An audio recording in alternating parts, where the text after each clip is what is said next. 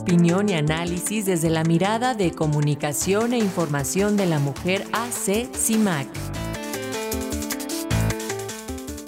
Y justo para hablar sobre este 25 de noviembre, la marcha y estos 16 días de activismo, le presentamos el comentario de la periodista Sirenia Celestino, y es integrante de Comunicación e Información de la Mujer, Asociación Civil CIMAC. Así que, adelante Sirenia, muy buenos días, te escuchamos. Buenos días, Alexia. Pues así es, este 25, este sábado salimos nuevamente a marchar. Una silueta es una línea que delimita un cuerpo, lo representa cuando ya no está ¿Cuántas siluetas de las que ya, necesitamos en nuestro país? ¿A cuántas nos ha arrebatado la violencia machista?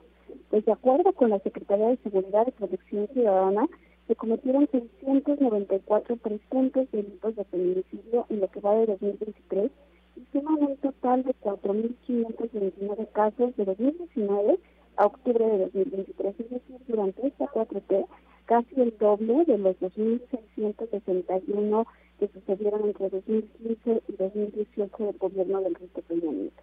Y es que, como señala Rita Segato, es en el cuerpo de las mujeres el lugar donde se manifiesta el fracaso del Estado. Fracasa en no, tener, en no frenar la violencia porque todo acto de feminicidio es prevenible, porque no actuó en la primera denuncia de las víctimas, porque no investigó los hechos con debida diligencia, porque la falta de sanción da permiso a la repetición de la violencia. La antropóloga y política feminista Marcela Lagarde afirma que la violencia contra las mujeres se reproduce por una cultura androcéntrica. Le permite considerar a que los hombres y lo masculino son superiores, mejores, más capaces, más útiles que las mujeres.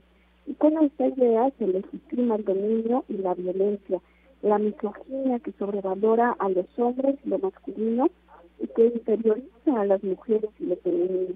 Por ello, erradicar la violencia machista es necesario y para ello es necesario también desactivar y eliminar los poderes de dominio.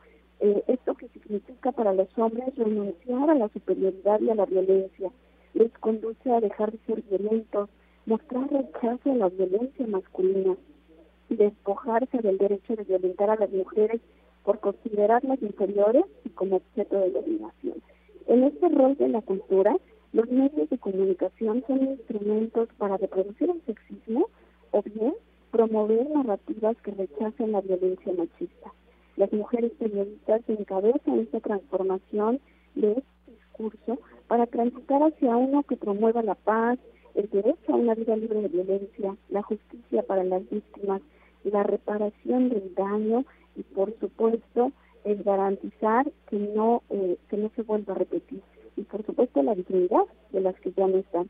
Por eso colocamos este sábado siluetas de todas las mujeres asesinadas víctimas de la violencia machista, entre ellas las periodistas, que al investigar los casos de violaciones a los derechos humanos como casos de feminicidio o desaparición, acompañan periodísticamente a las víctimas como a madres buscadoras, ellas también, las periodistas, son asesinadas y con ellas se obstaculiza la búsqueda de la verdad.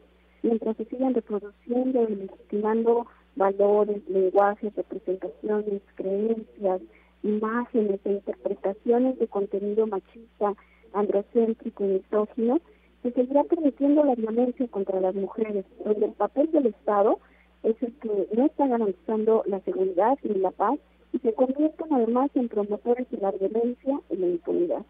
Por eso, cada 25 de noviembre denunciamos las complicidades que generan la permisividad y la tolerancia de la violencia contra las mujeres y comienzan estos 16 días de activismo para que con el legado de las hermanas Patria, Minerva y María Teresa Mirabal, asesinadas por la dictadura de Rafael Leónidas Trujillo en República Dominicana en 1960, volvamos a exigir juntas ni una menos, ni una más.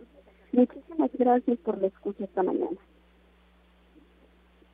Gracias a ti, Sirenia, y te enviamos un fuerte abrazo a ti y a todas las compañeras de CIMAC. Muchísimas gracias por su labor.